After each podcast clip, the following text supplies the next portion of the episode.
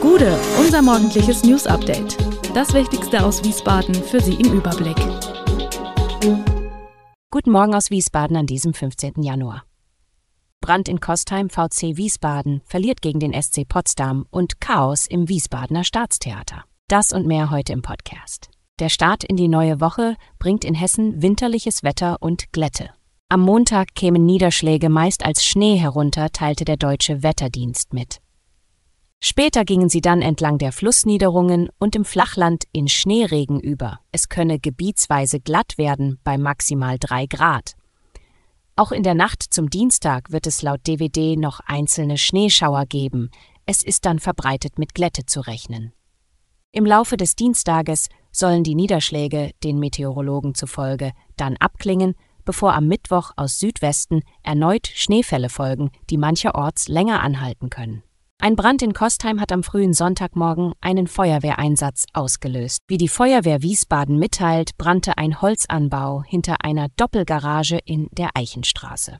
Der Anbau befand sich zwischen zwei Wohngebäuden. Als um 5 Uhr mehrere Notrufe von Anwohnern eingingen, drohten die Flammen bereits auf das Dach des angrenzenden Hauses überzugreifen.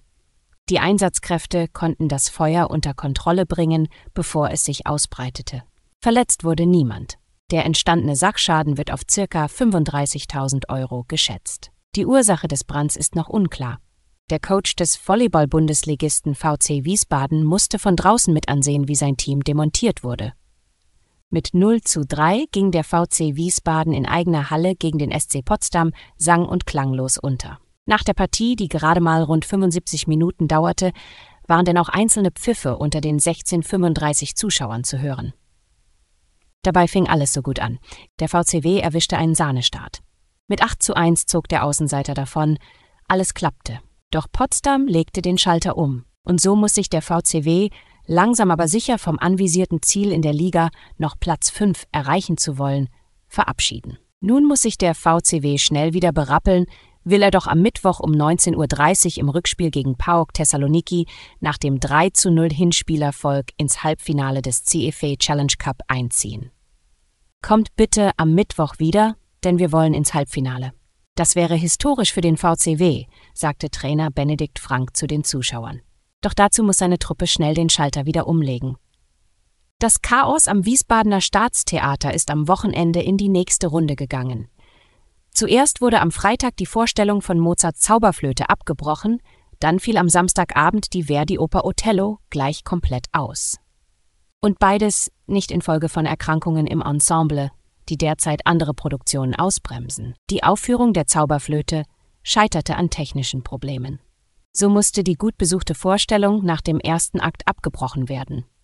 Die Absage von Othello war hingegen eine direkte Folge der Dauerstreits zwischen der Intendanz des Theaters und dessen Trägern, also der Stadt Wiesbaden und dem Land Hessen.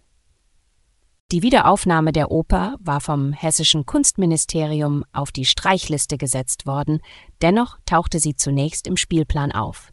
Nun liegt sie auf Eis.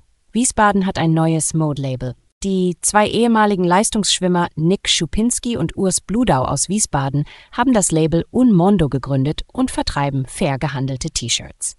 Ihre Motivation Beiden Sportlern war das Umweltthema wichtig und sie wollen ein Zeichen gegen Wegwerfmode setzen. In ihrem Sortiment können die Kunden bislang aus zwei unterschiedlich geschnittenen Unisex-T-Shirts und einem Hoodie in jeweils drei Farben Schwarz, Weiß und Pastellgrün auswählen.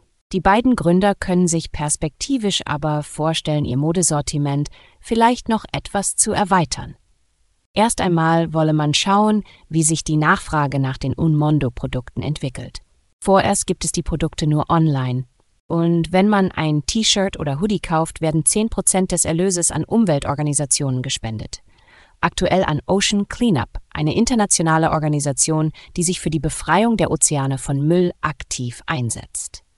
Das Logo von Umondo ist übrigens ein kleiner Pinguin, der aus einer Dose trinkt. Alle Infos zu diesen Themen und noch viel mehr finden Sie stets aktuell auf wiesbadener-kurier.de. Gude Wiesbaden ist eine Produktion der VRM von Allgemeiner Zeitung, Wiesbadener Kurier, Echo Online und Mittelhessen.de. Redaktion und Produktion die NewsmanagerInnen der VRM. Ihr erreicht uns per Mail an audio.vrm.de.